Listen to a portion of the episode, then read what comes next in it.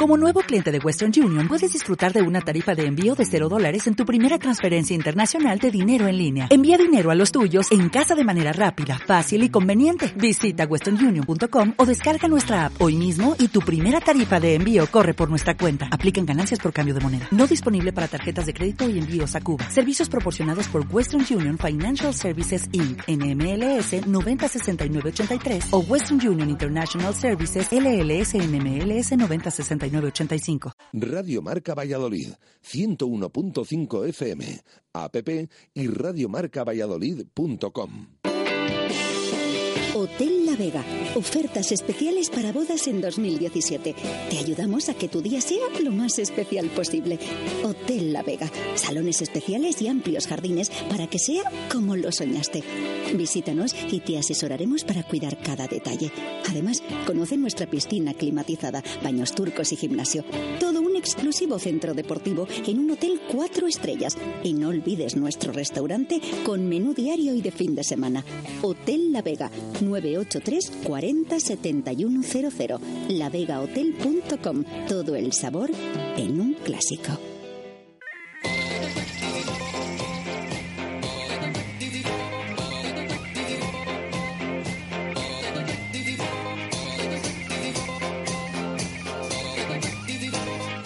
Las tertulias de T4 desde el Hotel La Vega.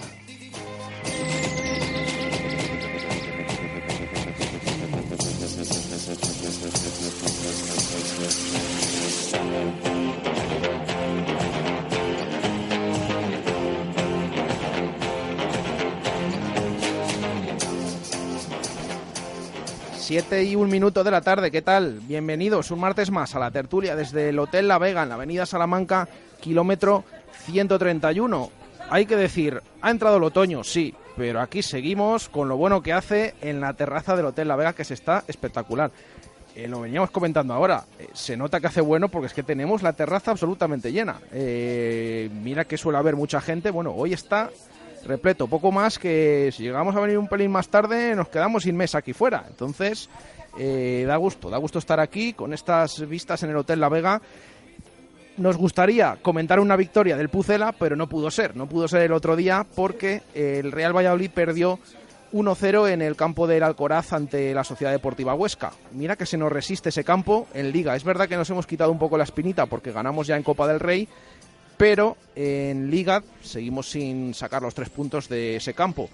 Vamos a hablar mucho de ese partido, de toda esta semana especial, con ese sorteo de la Copa del Rey, esa junta de accionistas el próximo viernes y por supuesto también el rival del sábado, el eh, Córdoba Club de Fútbol, sábado a las 4 de la tarde en el nuevo Estadio José Zorrilla. Saludo ya a nuestros eh, tertulianos. Eh, Víctor Jimeno, ¿qué tal? Buenas tardes. Hola, buenas tardes.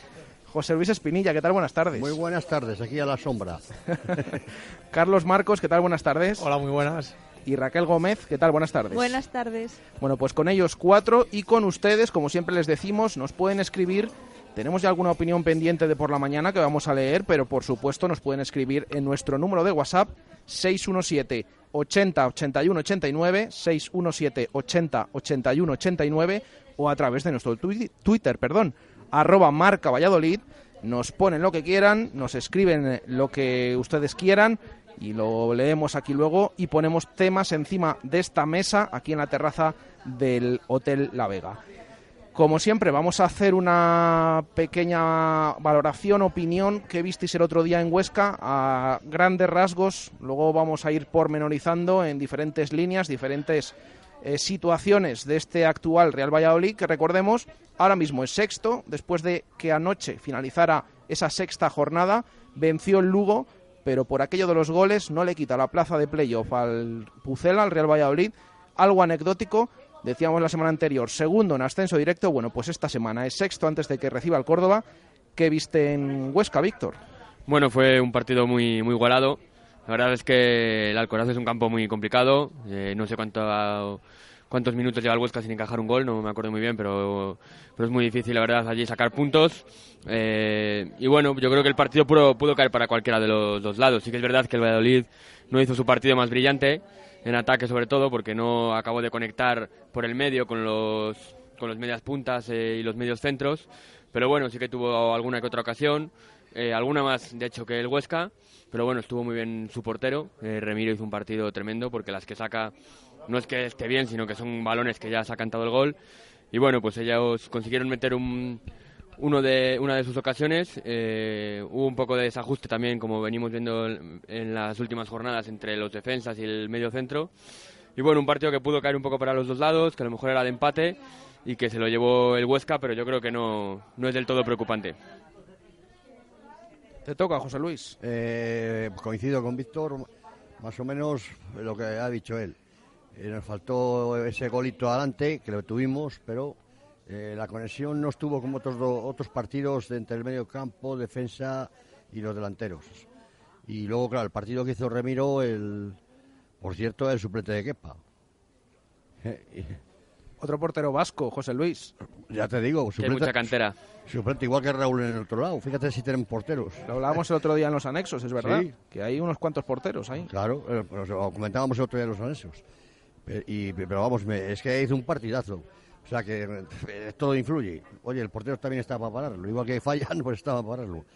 Y yo no noté, pues eso, esa falta en el centro del campo que notado hasta ahora. O sea, que hasta ahora no había notado. Hablaba el otro día de los centrales, pero es que creo que falló un poco todas las líneas en conexión o algo así. Aunque luego creo que la salida de Tony, para mí, pudimos haber eh, menos tenido los tres puntos. También hay que pensar que ellos nos podían haber marcado, como ha dicho Víctor. O sea que. Carlos. Bueno, fue un partido muy igualado. El Real Valladolid, yo considero que no estuvo bien, pero es verdad que tampoco estuvo especialmente mal. No le perdió la cara al partido. El comienzo fue bueno y de hecho nos fuimos por, por delante. Remiro salvó al Huesca en ese momento y a partir del partido ya entró en una fase que no conseguíamos tampoco crear mucho peligro y a raíz del gol, pues creo que la segunda parte nos costó mucho. No conseguíamos eh, conectar con la gente de arriba, los centrales les costó sacar la pelota, también a los medios centros les costó mucho y además se juntó que muchos jugadores creo que tuvieron un, un día espeso, ¿no? no consiguieron aparecer los jugadores de ataque, quizás solo un poco Hervías. Pero bueno, yo creo que tampoco hay que preocuparse, pero es verdad que el, partido no, no, fue especialmente bueno, hemos tenido días mejores. Raquel. Yo creo que la derrota probablemente es injusta. Eh, el empate hubiera sido em, el, el, resultado más justo para ambos porque por lo visto en el terreno de juego tampoco maravillaron ninguno de los dos. Sí que es verdad que pudo ser uno de los partidos más flojitos junto a la primera parte del, del Barcelona B aquí en casa y que Remiro pues eh, se marcó el partidazo que el mejor partido que yo creo que ha jugado eh, de lo que llevamos de, temporada. Y bueno también vi a Pablo Hervías eh, bien eh, volvemos a, ver y a discutir un poquito sobre si es gol o no es gol esa falta que votó. Eh, volvemos a pedir otra vez eh, el VAR y la tecnología en el fútbol, que yo creo que ya nos vale y que estamos en 2017 para todo y, para esto también.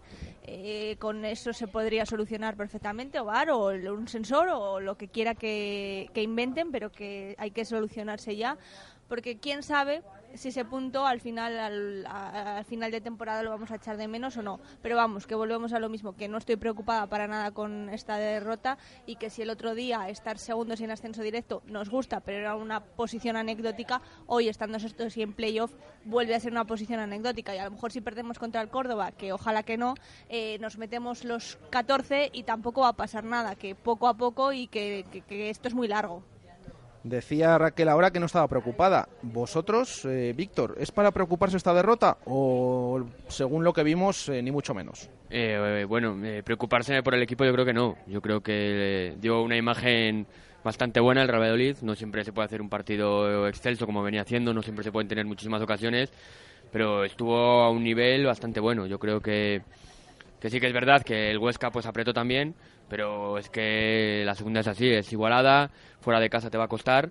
Y bueno, sí que hubo algunas cosas que a mí me preocupan un poco más, que son un poco el juego que está viendo por el centro, sobre todo en el equipo titular, porque Luis Mi Borja empiezan a abusar un poco del balón largo, directamente a, a las bandas, y aunque sí que les encuentren, al llegar tan, tan rápido no acaba de creer las ventajas que deberían que deberían crearse si el juego va por dentro y llega a la banda del balón cuando, cuando hay más espacios, ¿no? Yo creo que el equipo, por ejemplo, en Copa lo hizo mejor, tiene a lo mejor más jugadores para tocar por dentro, como son Cotán, como son Sergio Marcos, incluso Anuar, y a lo mejor Borja y Anuar, eh, están, digo, Borja y Luismi están últimamente pecando un poco del pase largo, y eso puede preocuparme un poco. A mí también digo lo mismo, Borja y Luis Mino es el partido más flojo que les he visto. Porque, eh, Pero en conjunto. ¿Eh? ¿En conjunto? En conjunto, los dos. En, no uno solo, los dos. De los que he visto hasta ahora, que han sido todos, eh, creo que ha sido el más flojito de los dos. Y ahí se ha notado mucho lo que está diciendo Víctor. Balones al patador, no. Y luego la toma famosa del gol que decía Raquel, en directo, yo saca la mano el portero y tal, pero hay una toma desde la izquierda sí, de la izquierda, vamos a decirlo, de mirando al campo de Valladolid. Que los que estamos y todos vemos el poste y el balón como más de medio, un balón y pico dentro. No sé si está, a lo mejor la toma también te engaña. Yo en directo. Yo de todas formas, la de la falta, cuando la saca el portero, normalmente es muy difícil decir que es gol. O sea, pues puede ser que vote. Yo a lo mejor me fijaría más en el penalti que, que sacan fuera. Pero yo creo que al final la falta es muy difícil de ver y en ese normalmente el balón no acaba de entrar del todo. Pero que yo creo que para alinear es prácticamente imposible. Por eso, que en directo es prácticamente imposible de ver. Por eso decía que, que ya que estamos en 2017 y está todo tan avanzado, ya poner ya un pues poquito por eso lo que te estoy diciendo, que en directo todo el mundo vimos que, vimos que la sacaba y se acabó. Pero luego la toma, yo veo el balón, se ve el poste limpio si ves el poste limpio, es que el balón no ha entrado. Ya, pero, pero eso que decíamos ayer. Pero ¿cómo la toma? Pero pues entra del todo o no entra del todo. ¿Cómo sabemos eso? Con lo, del bar, pero así a, ojo entra. E incluso en la imagen no se ve que entre del todo. Claro, toma, no lo deja claro. parece, y si no lo deja claro, está más cerca de no entrar bueno, mm, está, yo creo que está más dentro que fuera, pero es que no se puede saber, ¿eh? Porque algo dentro está, eso está claro porque se ve. no hace mucho portería, pero el balón completo no sé si No hace mucho en primera, también decíamos lo mismo y luego se demostró que había entrado, pero vamos, completo no, completísimo. Ya te digo, yo no, yo no sé, eh, creo que y luego el penalti, claro, pues ahí está, estamos como siempre. A mí sí que me parece. Viendo los arbitrajes, como vive el otro día el Real Madrid con el Real Valladolid, División de Honor, es para echarse a llorar y salir corriendo. Y salir corriendo. Por el arbitraje dije. Hombre, ¿no estuviste? No, no, no, no, el pues, no. El segundo gol, hay dos jugadores del Madrid. He visto los goles, pero no las Metro y medio, pues si te fijas está metro y medio. Y segunda jugada, que ya, está en fuera. Y claro, uno de los dos cabeceas y gol. Por cierto, vaya fallo del portero del Madrid, ¿no? ¿Eh? que vaya fallo del portero del Madrid en el, en el primer gol. Sí, sí, sí, claro. y vamos, fue fallo, pero es gol. Como todo, como pasa siempre. He dicho antes, los porteros están para pararlo y, para fallar. Bueno, de momento ha empezado bien el Juvenil División de Honor. Recuerden, entrenado por tertulianos de, esta casa la temporada pasada, tanto Víctor Fernández como Chuchi a mí, me gustó y no, y no mereció empatar, porque fuimos por delante. Carlos, ¿te preocupa el resultado del otro día o no es para preocuparse? Yo creo que no es para preocuparse en general. Lo que sí que es verdad es que el, partido evidenció algunos fallos que tiene el Real Madrid, pero que yo creo que se habían visto antes. Y es, por ejemplo, en el centro del campo, Luis Miguel Borja, nadie duda de que su capacidad defensiva es bastante buena, pero a veces falta imaginación y, como decía Víctor, recurren demasiado al balón en largo. Y por ejemplo, yo creo que además los centrales, al salir Guitián del equipo titular, creo que también se nota que les cuesta mucho más sacar la pelota. Y en partidos que se te adelanta el rival, pues, pues se nota al final que, que al equipo le cuesta generar juego. Bueno, Raquel has opinado antes, pero en la línea, ¿no? Sí, que iba un poco por ahí, más teniendo en cuenta de que Luismi no termina de recuperarse al 100%, que sí que salió de titular y demás, pero se le vio un pelín renqueante y bueno, pues Borja está como un toro, pero no deja de tener sus 30 y entonces, a lo mejor Luis César debe tener ahí otras opciones. Y Anuar estaba en el banquillo. Hay, que contar que Luis me creo que no, no entró en toda la semana, o muy poco. Al final, ¿no? Tiene esas molestias que sigue renqueante. Lo que pasa que es verdad que luego juega los partidos. Sí, pero... Sobre todo eh, fue en el partido contra el Granada. El técnico dijo, bueno, no ha entrenado un día, eh, el último día puerta abierta. Es duda y al final entró en la convocatoria y una vez que entró ya tenía pinta que iba a ser titular y acabó siendo titular. El otro día es verdad que no termina el partido. Claro. Pero bueno, eh, está, ayer de hecho lo contábamos, terminó el entrenamiento y se fue a hablar con el médico, señal de que todavía Algo hay tiene, cosas que, porque que esta no termina semana yo el día, el día que he bajado eh, no, no estaba. Por eso que, bueno, vamos a ver cómo evoluciona. La buena noticia es que Yaniotas, el griego, eh, parece que sí que va a estar para el sábado. Así que veremos toda esta evolución y a ver Nacho Martínez, que no estuvo el otro día. Por cierto, esta semana, tres entrenamientos a puerta abierta, los tres. Eh, tanto el eh, miércoles mañana, que vuelve el equipo al trabajo, el jueves y el viernes a las diez y media. Por lo tanto, vamos a ver si no se cambia a última hora. Pero en principio están puestos a puerta abierta, cuando lo habitual es que al menos uno o dos incluso sean a puerta cerrada en estas últimas semanas. Eh, de lo que vimos el otro día, mm, lo que volvió a llamar la atención es que por segunda vez en la temporada Luis César repitió el 11, el mismo 11 que se había ganado que había ganado al Granada. Eh, lo mismo hizo después de ganar al Tenerife. En la siguiente jornada en León repitió el mismo 11. Eh, yo no sé cómo lo veis. Eh, ¿Lo veis positivo? Eh, está, ¿Es muy pronto? ¿O es algo que hay que analizar y que muchas otras veces, en otras temporadas, decimos mm, 30 jornadas y 30 once diferentes? Bueno, pues ya ha ocurrido dos veces. ¿Señal de que puede haber ahí encontrado la tecla? O claro, al final luego tiene que haber cambios porque el otro día se perdió. Hombre, no lo sé, yo creo que, que sí que va a ir cambiando. Lo que está demostrando es que sí que está siendo bastante justo con los rendimientos de los jugadores. Sí que es verdad que a lo mejor hay jugadores que están llamando a la puerta. Anuar está en un estado de forma cada vez que juega espectacular. Yo creo que debería tener su momento. También Tony podría entrar ahí en esa media punta, que yo creo que es uno de los sitios donde, donde el Valladolid más eh, posibilidad de mejora tiene, porque le está faltando un poco de control en esa parte de- del campo. Y bueno, pero, pero yo creo que sí que, que sí que van a tener eh, su momento todos. De hecho, yo creo que no va a volver a repetir la alineación en el próximo partido. Hay jugadores que yo creo que no le gustaron demasiado. Por ejemplo, Oscar Plano, eh, más, que, más allá que por su juego con el balón y, porque no entrara mucho en juego, no le gustó algunas cosas defensivas, alguna- algunas algunas eh, muestras de actitud que yo creo que es su forma de jugar, pero que yo creo que no le gustaron y yo creo que sí que va a haber cambios para el partido contra el Córdoba. Yo también. Pienso que alguna cosa yo no le vi, le vi en la manda muy como que no le estaba gustando y cuando hizo los cambios y tal y yo creo que yo el otro día lo que está, ha dicho Víctor pienso que hubiera sacado a Anuar. Anuar.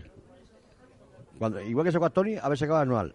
Porque eh, Mitchell salió y fíjate por eh, un tío con veterano que pique así, como, pues la verdad es que no- nos dejó con 10 y bueno, son eh, cosas del fútbol que pasan. Pero yo hubiera sacado a Anuar el otro día para poner un poquito ahí de... Y ayudar un poco a Borja, que se vio. A, a Claro. la salida de Luismi se vio muy solo. Claro, ahí está. Carlos, eh, ¿qué viste el otro día? Bueno, que ese 11 titular repetido es normal, positivo, no tan positivo. Suele ser positivo porque casi siempre que se repite 11 es porque se viene de una victoria.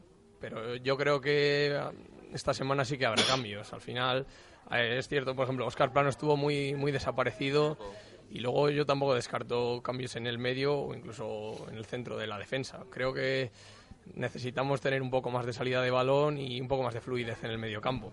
Y creo que los jugadores que están ahora no la están aportando del todo. Raquel. Hombre, repetir 11 siempre es positivo, como decía Carlos. Entonces, al final ha ido un poco por meritocracia, que yo creo que es por lo que seguía a Luis César. Y tampoco creo que, se va- que vaya a repetir 11 contra el, contra el Córdoba este sábado. Eh, yo, si tuviera que elegir qué cambio hacer, probablemente Oscar Plano, porque fue no el peor o de los peores, porque tampoco vi a- a- o sea, hay que destacar a alguien para mal, porque ante todo este Pucela es competitivo, pero sí que es verdad que fue, fueron sus minutos más flojillos, yo creo. Y sí que Anuar está muy bien y es muy necesaria a lo mejor su visión de juego en el centro del campo, pero yo como Víctor apostaría por Tony en, la media punta. Esa unión de líneas entre los delanteros y los centrocampistas, Tony la hace muy bien. Ya eh, demostró que en Copa del Rey que está preparadísimo para poder jugar y yo creo que ha llegado la oportunidad eh, o, la, o- ha llegado la hora, entre comillas, de, de dar una oportunidad a, a Tony como titular. Aparte de Tony, de Anuar, ¿alguno más de los de Copa que creéis que merezca una oportunidad en el 11 inicial? Yo no sé si una oportunidad, pero a mí me preocupa un poco ah, en este inicio de temporada los centrales. porque sí que es verdad que tienen su veteranía, que saben lo que se hace, pero les estoy viendo bastante lentos, sobre todo a la hora de girarse. Están cometiendo, en este estilo del César, que necesita tanto dinamismo, están cometiendo errores o están viéndosele algunos defectos que a lo mejor pensamos que no tenían tanto. Yo creo que está siendo un, poco lastre para el equipo, tanto a la hora de adelantar la defensa y presionar arriba, como en momentos en los que el equipo a lo mejor nos coja la contra, que no son capaces de, de anticiparse al rival. Y a la hora de entrar yo también, si está bien, Janiotas ha demostrado que, que tiene una, una velocidad diferente, además de cara a gol, siempre mirando portería, porque cada vez que coge el balón va directo a portería, que yo creo que pronto será titular en el Real Valladolid. Y yo también pienso lo mismo también. Y los centrales lo hablamos el otro día aquí, que a mí lo único que el otro día me preocupaba más eran los dos centrales que todo el equipo, lo dije. Y hablamos de Calero y mira dónde Y sigo esperando que salga Calero, porque el otro día, yo, en, en, León, luego le cambió ese, claro, jugamos un poco la lesión, pero yo pienso que Calero es más rápido, porque yo lo he visto en promesas. Luego, claro, la segunda es la segunda. Pero creo que tiene más anticipación y más velocidad y por alto va muy bien. Yo creo que va a cambiar seguro. Intentó una matización, mira que tiene a veces fallos y parece un poco peligroso incluso Sulaimán, pero en esa pareja Sulaimán-Calero del otro día, que tiene sus carencias también, pero a la hora de recibir al rival en velocidad o a la hora de ser fuertes físicamente, no te da esa especie de inseguridad que dan, por ejemplo, los que eh, juegan el otro ahí día. está. Y no es porque sean precisamente pequeños Kiko Oliva y David, porque Kiko Oliva es enorme, pero yo creo que es que han venido como con tanto cartel y con tan, no sé si presión, porque no sé si esa es la palabra, pero yo me esperaba mucho más de los centrales, la verdad. Es, un, es, uno de los centrales a lo mejor más de experiencia, de colocación. a lo mejor en este sistema que muchas veces te pierdes colocado porque vas con todo y vas siempre a la presión y vas un poco alocado, que es lo que busca también un poco el entrenador, a lo mejor les cuesta un poco más. Sí, sin embargo, Calero yo creo que tiene más anticipación que los que están jugando, sí, bajo mi punto de vista. Yo estoy de acuerdo también. Yo hay tres jugadores que me gustaría mucho ver en el 11 y es que creo que deberían estar, que son Calero, Anuar y Tony. Especialmente creo que el que más falta nos hace es Calero, porque aparte de las cualidades que ha mencionado Luis, yo le veo que tiene una buena salida de balón y es algo que no estoy viendo a los centrales, especialmente en el caso de David, que juega por el perfil izquierdo y tiende siempre a irse hacia su lado derecho y pase o a Masip o en horizontal aquí Olivas. Y yo creo que Calero tiene quizá más, más movilidad para poder salir un poco con el balón y buscar también el perfil de, de Nacho, que a veces le tenemos ahí un poco olvidado cuando sacamos el balón desde la defensa. Y también creo que Anuar físicamente tiene un recorrido enorme y lo que puede aportar al centro del campo es mucho. Para mí tiene que ser indiscutible en este Real Valladolid. Yo si está Calero al 100% y recuperado esas molestias, también me gustaría verle de titular, sobre todo si al final Nacho no llega. No sé cómo estará de esas molestias, si son pocas, si son muchas, si duda o no duda, pero en caso de que tenga que entrar Ángel, que lo hizo bien en Copa del Rey, pero me preocupa un poquito ese cambio. Entonces yo creo que a lo mejor intentándolo eh, igualar un poco la balanza, es la hora de, meter a Calero así con, con, la excusa. Hombre, como conclusión a todas las opiniones, parece que nos gusta más el equipo de Copa, ¿no? a lo mejor como ha ganado, aunque era rivales más... Ah, bueno, como... aunque se haya ganado, pero, creo que, nos ha dado una muestra como de... Que no era el equipo de otros años que no había banquillo, vaya, en una palabra. ¿no? Que el equipo Yo lo digo. Tiene garantías. De hecho, la prueba es que en los dos partidos de Copa les hemos ganado y en esos mismos campos hemos sacado uno de seis. No, no es contra el mismo equipo, pero sí quiere decir que el fondo de armario que tiene el Valladolid es superior al de esos dos equipos. Los demás equipos, los otros, otros equipos han cambiado también gente, pero, pero no sé.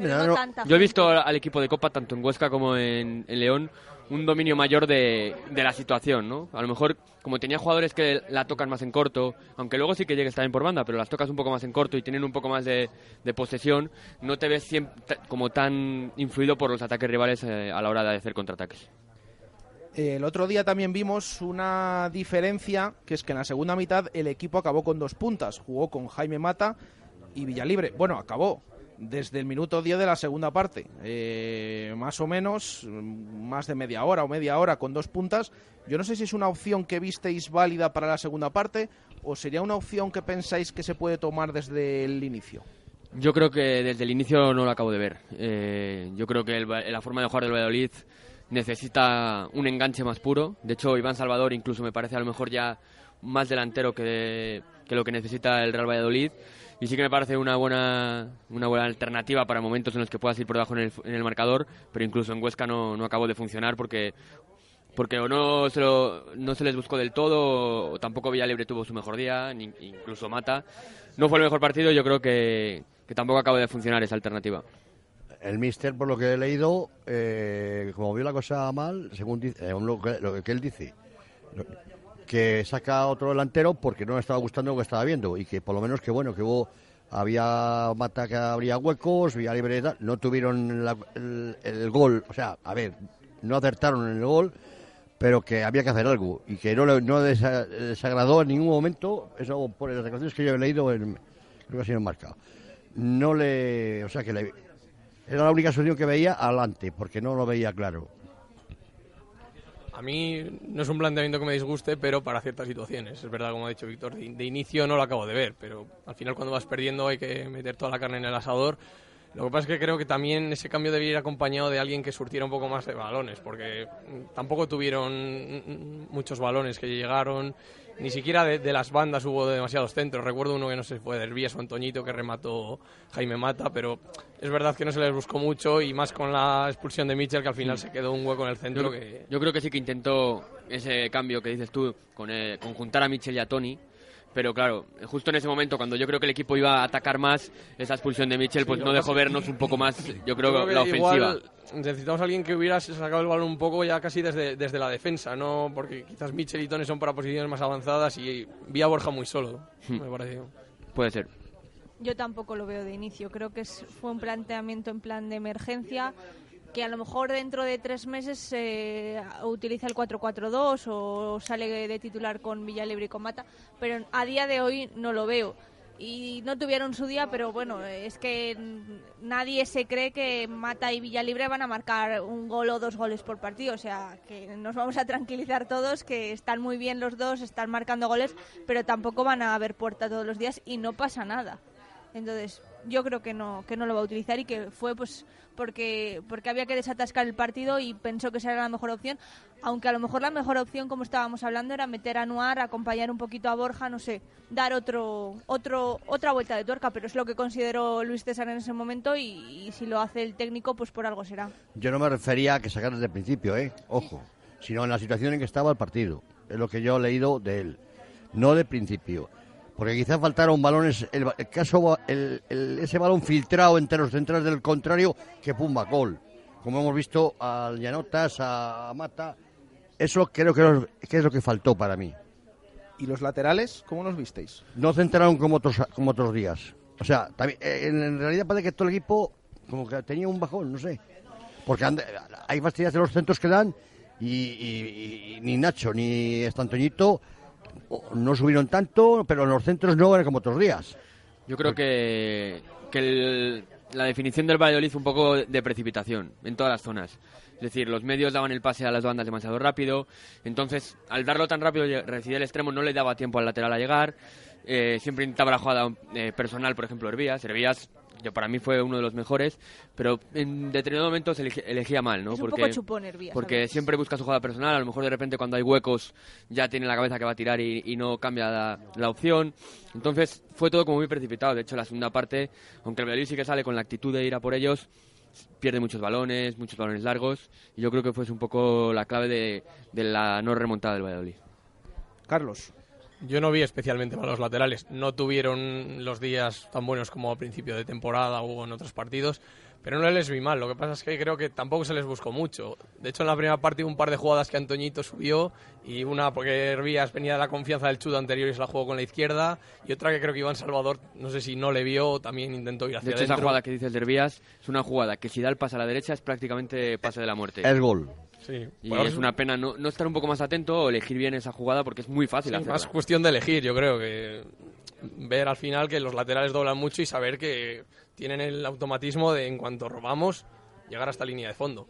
Pero yo, yo creo que lo intentaron. Lo que pasa es que no, no tuvieron la, la participación que, que han tenido en otros partidos. Lo que pasa que también muchas veces es lo que decimos. Cuando van bien las cosas, eh, qué bien los laterales que participan. Ahora, como el otro día hemos perdido, bueno, ya se dijo el día del, del Granada, por ejemplo, ¿no? Que no habían participado tanto. Pero bueno, yo creo que si analizas las seis jornadas, tampoco tenemos mucha queja, yo creo. No, no, si, No, no, nos queja. Yo, Yo creo no, que no. además todos estamos de acuerdo que, el- que no es preocupante porque el Valladolid dio una imagen bastante seria. Lo único que pues hay partidos que están igualados y caen del, del lado rival. Y la igualdad que hay en segunda, fijaros la, cómo estamos. Está la, tabla las distancias que hay desde el, décimo para arriba o del octavo. Ahora hablamos de, ese dato, que me falta de opinar. Nada, yo de los laterales estoy de acuerdo con todo lo que han dicho y solo decir que nos acostumbramos muy rápido a lo bueno. O sea que es verdad que el otro día no tuvieron su mejor partido, pero es que han tenido mm, otros encuentros, aunque no sean los 90 minutos completos, muy buenos. Entonces. De hecho, incluso Nacho recibió un penalti que podía haber cambiado el partido. Sí, sí, para mí, para mí era penalti. De hecho, yo creo que llevamos más peligro por bandas que por el centro, que casi no, no entramos nada por ahí. El problema fue por el centro, de hecho. Es, sí, es verdad. Además, tú ves los gráficos y se ve claramente que el Valladolid ataca más, muchísimo más por banda. Eh, la banda izquierda y la derecha está prácticamente igualada y no sé si un 13 o un 14% solo de ataque por el centro. Entonces, ahí es donde nos falta arrancar. Ahí es donde bajó el equipo. Lo que te he dicho yo, los pases filtrados que hay, que no les hubo. No había unión entre las líneas. No sé qué pasó. Mucho balón largo, mucha pérdida. Voy a poner un, o sea, no no suspender a nadie porque estamos empezando y no lo voy a decir, ni mucho ni se me ocurre pero sí que hubo un bajón general para mí de todo el equipo. Nos escribe algún oyente, eh, bueno, el, que teníamos la temporada pasada que firma como el quinto tertuliano, sois cuatro aquí, eh, nos dice, fue un partido muy igualado, probablemente el empate era su resultado, pero bueno, perder por un gol no es malo dentro de lo malo. Bueno, perder por un gol, perder al fin y al cabo, porque perder por dos, por uno, es lo mismo. Eh, Los tres puntos vuelan. Claro. Ellos tuvieron la suerte de marcar y nosotros no. Su portero estuvo inconmensurable y nuestro, el nuestro estuvo bien, pero ese gol fue el punto clave. Creo que tampoco se puede dudar de los jugadores por un partido muy igualado que podía haber ganado cualquiera. Yo me empezaría a preocupar si vuelve a pasar este sábado. Lo que la gente, o sea, que es inicio de preocupación, porque ya estás hablando que si pasa este sábado, eh, vamos a ver, lo que la gente quiere es ver a los filiales jugando. Solo por ver cómo lo hacen, probablemente lo hagan genial, pero principalmente nos hemos obcecado en ellos por las ganas que tenemos de verlos jugar, eh, que ya son de la casa. Eh, pero vamos, que si funcionan, que adelante, pero que pienso que se quiere que se jueguen por eso, por eh, porque se les ha visto y son de la casa. otro oyente, Raquel, Raquel que sí y no. O sea, yo he sido la primera crítica el año pasado con eh, cuando la gente decía gente del Promesas, gente del Promesas, gente del Promesas. No estamos hablando de cualquiera del Promesas, estamos hablando de Calero, que el año pasado hizo una señor temporada, una señora temporada. Estamos hablando de Anuar, que es que creo que no hacen falta palabras para definir a Anuar. Eh, y ya lo hemos visto todo, lo hemos visto el año pasado, lo hemos visto el anterior, a poco que sigas el filial y, las pocas participaciones que ha tenido el primer equipo, pero creo que con ver el partido de Copa del Rey, que no fue casualidad para nada, es suficiente. Entonces, eh, sí, eh, sí y no, estoy de acuerdo con el quinto tertuliano. Y otro oyente que este nos pone nombre, Mario, dice que qué pasa con Cotán, que si está tan mal. Bueno, pues os, os hago esa pregunta a vosotros. A mí en Copa me gustó. Fue el primer partido que le vi presencia que le vi más personalidad. El problema es que este año hay una plantilla tan larga que es que va a ser muy difícil para Luis César elegir y no ser un poco injusto con algún jugador. Eh, al fin y al cabo, el mejor en Copa fue Anuar, se ganó ir en la convocatoria y si iba Anuar, pues tenía que quedarse fuera a Cotán. Y es lo que hay, ¿no? Sí que es verdad que sorprende porque al final Cotán venía un poco como el fichaje estrella para el centro del campo y hizo dos partidos tan, tan mediocres en las dos primeras jornadas que perdió un poco su protagonismo y veremos a ver si lo recupera, ¿eh? Nos dicen más oyentes. Eh, ¿Qué ibas a decir, José Luis? No, no, que yo esperaba más también de Cotán. Pues que, oye, que queda mucha temporada. Pero querí que, o sea, lo que está diciendo Víctor. Y los, en cuanto a los filiales que decían antes el otro mensaje, a ver, vamos a, no han jugado, han jugado la Copa. Cuando veamos dos partidos en, el, en segunda, eh, veremos a ver. Y también la, la, segunda la Copa, pero la Liga, entonces podemos eh, decir, a lo mejor me he equivocado. Y digo, pues chicos, no valen. Yo respecto a los jugadores que vienen del filial, creo que si la gente quiere que juegue es porque les ve condiciones. El año pasado nadie creo que estuviera pidiendo a Ángel como loco porque había subido del filial. Creo que si Calero, Anuar y Tony están tan presentes es porque se lo han ganado.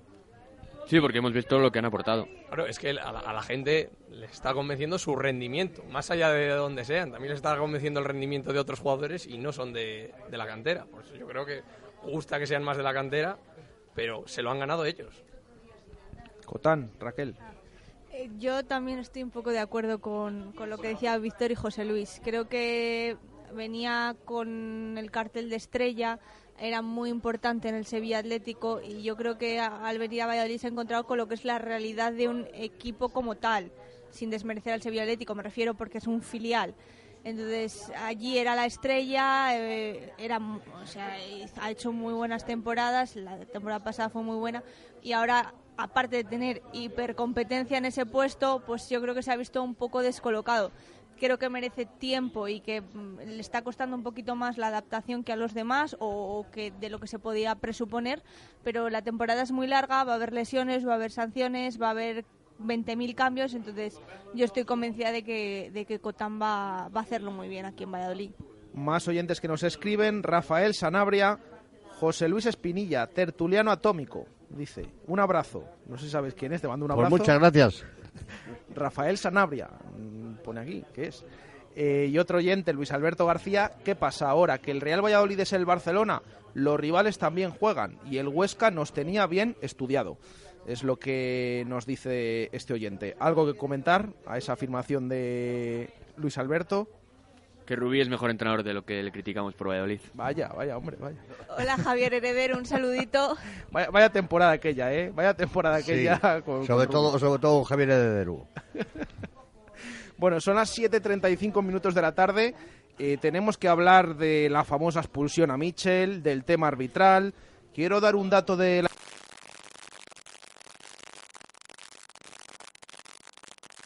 Radio Marca Valladolid, 101.5 FM, app y radiomarcavalladolid.com.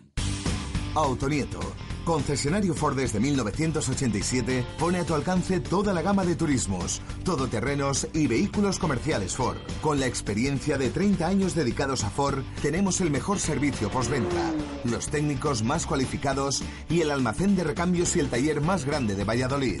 Autonieto, mejora tu experiencia Ford. Autonieto, Avenida de Burgos 27, Valladolid.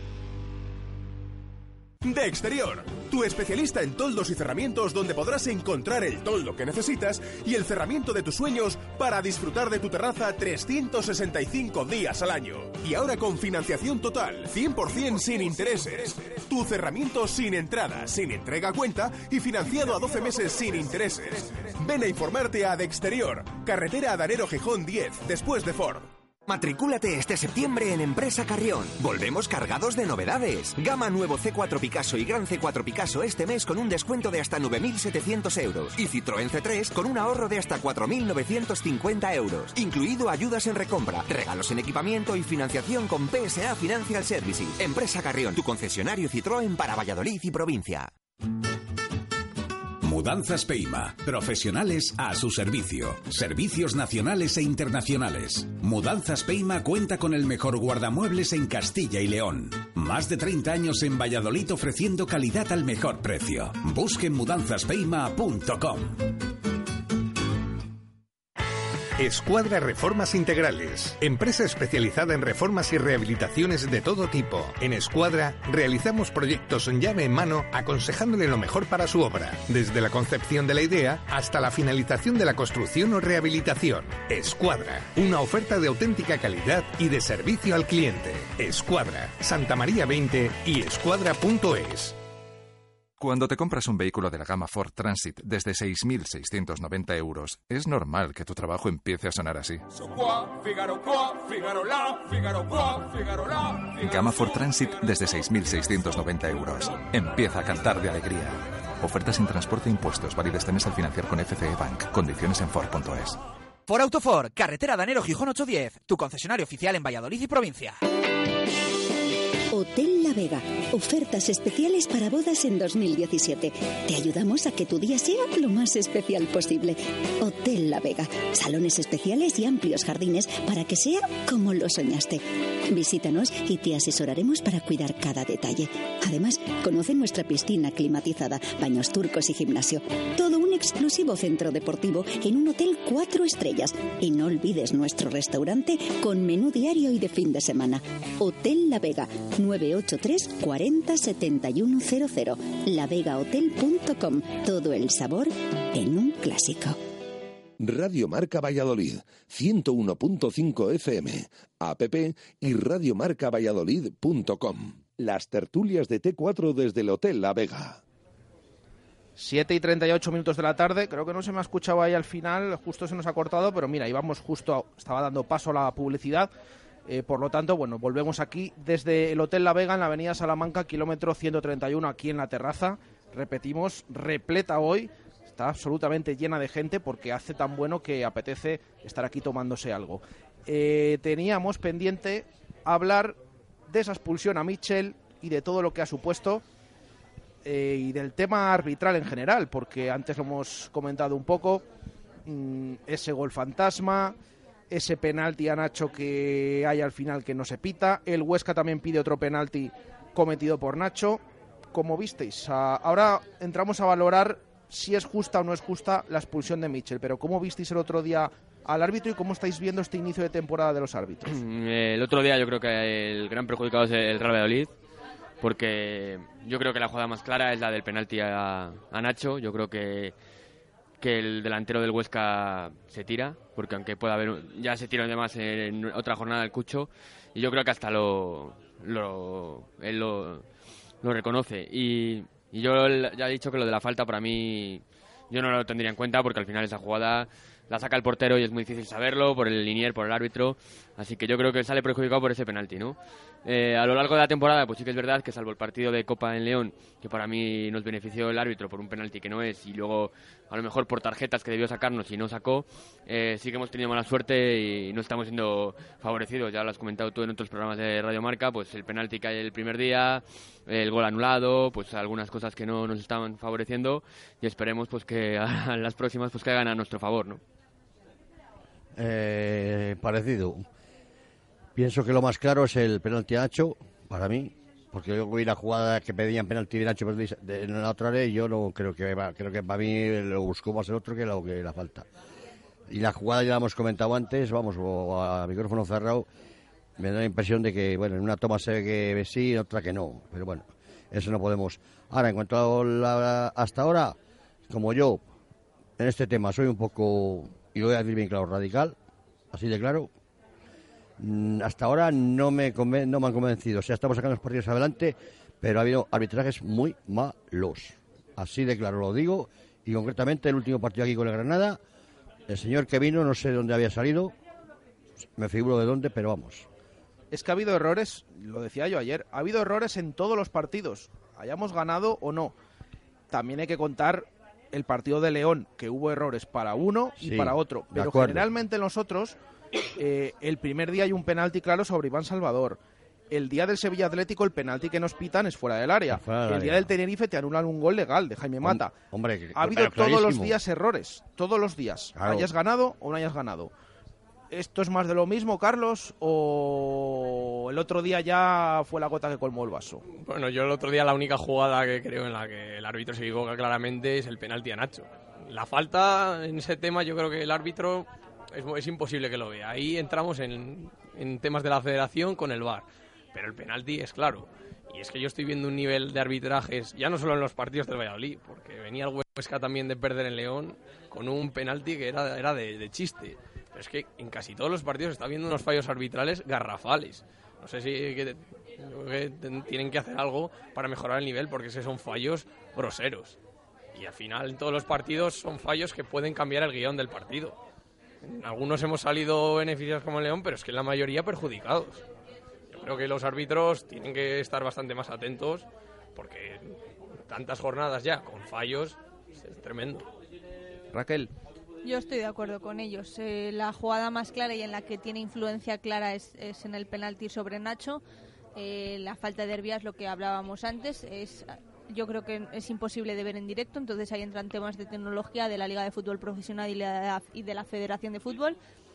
Y, y, sí que es verdad, es que es lo que decíais. Son muchas acciones que pueden determinar un partido que creo que al final en el resultado global y la puntuación global que tenemos ahora no creo que mm, hubieran cambiado demasiado el guion, pero, pero si esto se sigue alargando, al final va a haber un, un partido en el que merecíamos ganar y perdemos por culpa de un penalti o por culpa de una expulsión o, o de lo que sea y, vamos a ver y nos vamos a tirar de los pelos en su momento. Entonces, eh, como decía Carlos, eh, urge que el nivel de los árbitros pues pues eleve. eh, no sé de quién es competencia esto, si tienen que ir a más cursos, si tienen que ir a más cursos o lo que sea, o prestar simplemente más atención, porque sí que es verdad que en seis jornadas, cuatro o cinco fallos clamorosos, pues bueno, y la expulsión de Mitchell, no sé si quieres que la comentemos ahora. o- Dale, dale. Eh, no sé qué le diría.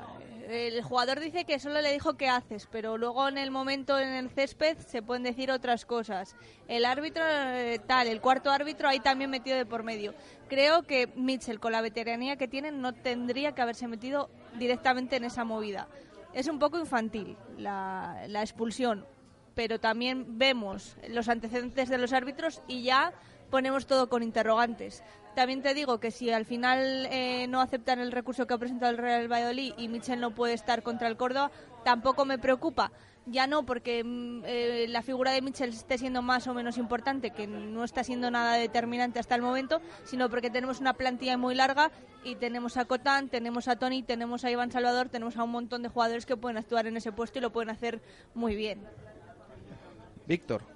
Yo creo que en esa situación también el árbitro tiene que saber en qué momento del partido estamos y ver un poco la situación. No, no puede ser que al final eh, tengas el gatillo fácil, como se dice, saques dos tarjetas un poco por una situación en la que no ha acabado de pasar nada y por ello un poco eh, gires el partido. ¿no? Yo creo que en esa situación al final pues es un lance del juego que igual que a lo mejor pues un agarrón pues te vas fuera, pues yo creo que tampoco Michel hay que que culpabilizarle porque yo pienso que tampoco hace nada más allá de estar en un momento del juego y tampoco es un jugador que veamos que pueda ser Iván Salvador que se le vaya a la cabeza o incluso un jugador que no se le suele ir y vaya por el jugador y digas cómo haces eso en ese momento, ¿no? Yo creo que, es un poco una situación en la que de repente te ves con la roja y que bueno pues ha pasado esta vez y yo creo que no hay que darle muchas más vueltas. Me ha repetido la- las palabras que pensaba decir.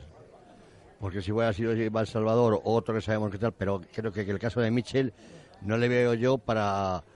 O sea, que, quizás la veteranía es lo único que le puedo culpar. Que la vetera- la veteranía ya que tiene y los partidos que lleva donde ha jugado, haber tenido un poquito de vista, cuidado que me puedo eso. Pero vamos, no es un señor que yo le vea que, que vaya como otros que se les va la, la cabeza y tal.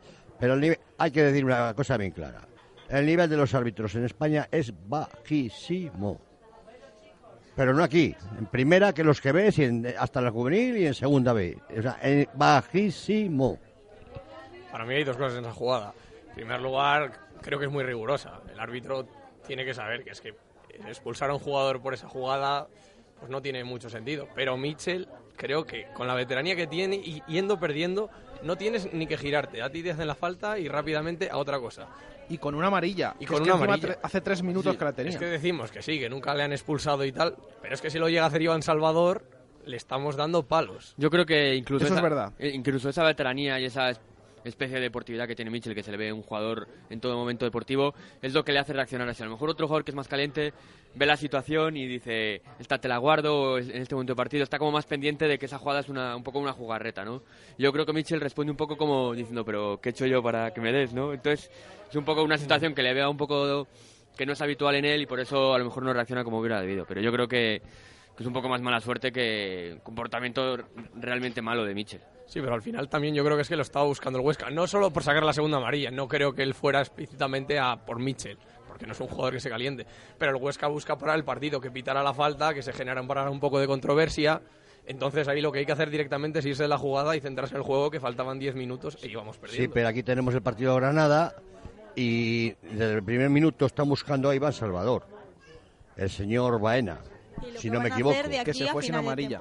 Y se, y se fue sin amarilla después de hacer todas las faltas del mundo. Y una presunta agresión también, en el que no... Claro. Ahí el cuarto árbitro no vio nada. Y es que un señor ya fichado, porque a Iván Salvador le conocemos de antes de ayer. Y ese señor viene ya de, acordaros de cuando era el día- partido de Copa con el Español y compañía. Eh, nos escribe un oyente opinando del árbitro.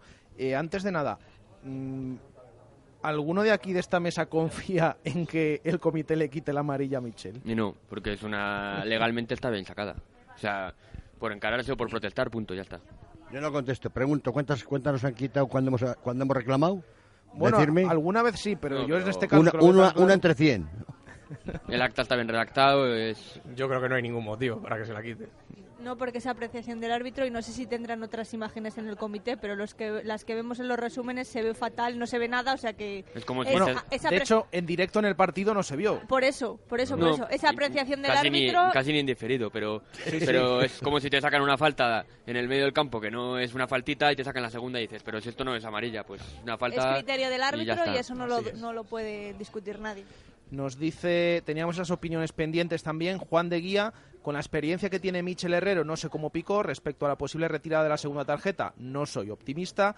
Pucelano 4 realmente no se ve bien en la televisión, pero haciendo caso a las declaraciones de Michel, es injusto. Eh, no creo que se la quiten, pero así tiene oportunidad Tony. Diego Gómez parece injusta y más cuando los árbitros ni saben lo que realmente ha pasado. Juan de Frutos, eh, justo o no, si está una semanita más sin jugar, eso que gana el equipo, porque eh, por lo que espero que no se la retiren. Hugo García está claro que las imágenes, por las imágenes que sufre una provocación, pero tampoco hay una reacción desmesurada. Encima fue el cuarto árbitro, es injusta. Dani es injusta, pero somos el Pucela. Eh, Israel, para como está jugando, mejor que se quede en casa. Y José Salcedo, expulsión injusta, pero no le van a retirar la tarjeta. Iba a preguntar yo, así por esto que es que estoy viendo últimamente mucho a Michel, que no es que esté en su mejor nivel, pero tampoco le veo yo que sea tan negativo. Para vosotros, ¿cuál es el mejor partido que ha hecho el Valladolid hasta ahora? el mejor partido que ha hecho El el. Real Valladolid hasta ahora.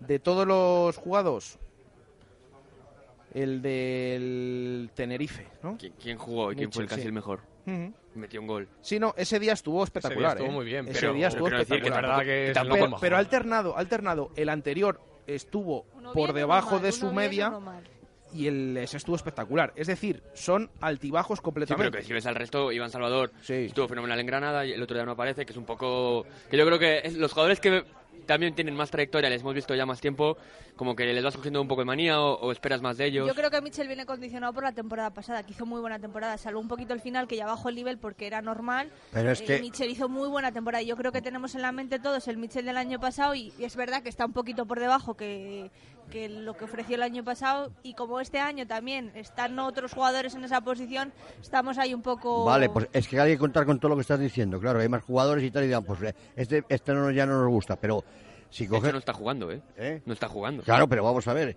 si contamos que cuando empezó la temporada pasada, aquí creo que he coincidido con varios tertulianos, que no están hoy, y con vosotros, y hemos coincidido en que yo creo que lo dije ya en febrero por ahí, si este chico llega con ese nivel a final de temporada, nos salimos, y no llegó, claro. De hecho, llegó un el- momento que vino un bajón. El día, Ahora, de- el día del Granada sale, empieza a tocar un poco más el balón, da la asistencia del segundo. Jugó Quiero decir bien, el que, tiempo que que tampoco jugó, jugó exageremos con el nivel de Mitchell. Claro. Eh, de, de todas maneras, Mitchell durante toda la temporada estuvo en cabeza de vuestras votaciones, pues a lo mejor hasta tres cuartos de temporada. Y al final no quedó ni cuarto Sí, es ni que quinto. Claro, el porque- final de temporada, yo creo que el estar lastrando un poco en confianza él también. Pero bueno, yo creo No, que Michel aporta mucho cuando y sale. que físicamente era mejor imposible que aguantara. Sí, es que tú unos meses, los primeros unos meses, era un que era- espectáculo. Es que era un ¿verdad? espectáculo que estaban en el, cor- en el banderín del corre nuestro y estaban en la diagonal. Se lo yo decía aquí, digo, no puede aguantar. Nos dice otro oyente, ¿cómo podéis decir que lo más claro es el penalti? Un penalti que fue dentro por 3 centímetros y decís que es lo más claro. Recordad que los árbitros no tienen repetición como vosotros en la tele y tienen a decidir en un segundo. No empecemos con los árbitros, ya por favor. Aupa Pucela, escribe Quique de Pedrajas. Pero es que es evidente, o sea, a mí me da igual que sea 3 centímetros dentro que no. Si el balón entra 3 centímetros dentro de la portería, es gol. Si está 3 centímetros fuera, no es gol. Pues esto es lo mismo, si es 3 centímetros dentro del área, es penalti y 3 centímetros fuera del área, no es penalti. ¿Y la raya de área qué es? No, sí, yo, yo creo que lo que Penalti. quiere decir. La que- ra- no, yo pregunto. que para la, el árbitro. Es dentro. es ¿la raya de la- del área qué es? ¿Es dentro o fuera? Dentro, dentro. ¿Es dentro? ¿Toda la vida? Yo- Toda la vida que que, un que lean el de- reglamento. al, al, al- al que escribe. Sí que es verdad que en directo, hasta que no vemos la repetición, nadie se atreve a decir si es dentro o fuera. Yo creo que se quiere referir un poco que el árbitro, si no tiene tecnología, es muy difícil que vea eso en una décima de segundo, ¿no? Lo que sí que es verdad es que le pilla por el lado que ve bien. O sea que, que es una jugada, no es Sí, pero no que es en la repetición, incluso hasta que no paran la imagen justo en el momento en el que hay el contacto, Yo creo que en, en muy rápido yo creo que hay que entender también que puede haber ese tipo de fallos. Sí, eh, ¿no? yo entiendo la, opinión del oyente, pero al final los árbitros se tienen que acertar. No me vale decir que sea un error por poco, porque se supone que cobran su dinero para hacer bien su trabajo. Están preparados para ello. Yo en eso echaría también Tendrían mano que estar preparados para ello. Tendrían que estar, cuidado. a estas alturas, como habías Tendrían bien que estar, porque el otro día he visto un fuera de juego clarísimo y claro, no le pita. ¿Pero por qué? Porque resulta que el, el jugador y el balón está 5 metros por delante de él. Porque va en, en- en burra en vez de corriendo. Nos quedan siete minutos para llegar. Me ha gustado eso. Nos quedan siete minutos para llegar al final del programa. Antes de ello, os tengo que preguntar, id pensándolo, qué rival de Copa queréis que le toque al Pucel al jueves y por el Córdoba. Pero antes vamos a votar con 3, 2 y 1 a los mejores el otro día. El Manchester.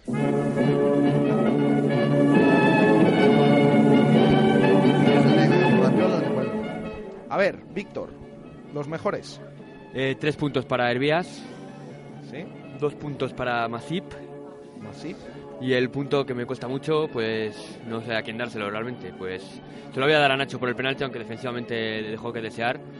Y bueno, tampoco quería dárselo mucho a Masip porque estuvo también el, el rival, que es como te ha ganado también, ¿no? Pero bueno, yo creo que destacó eso.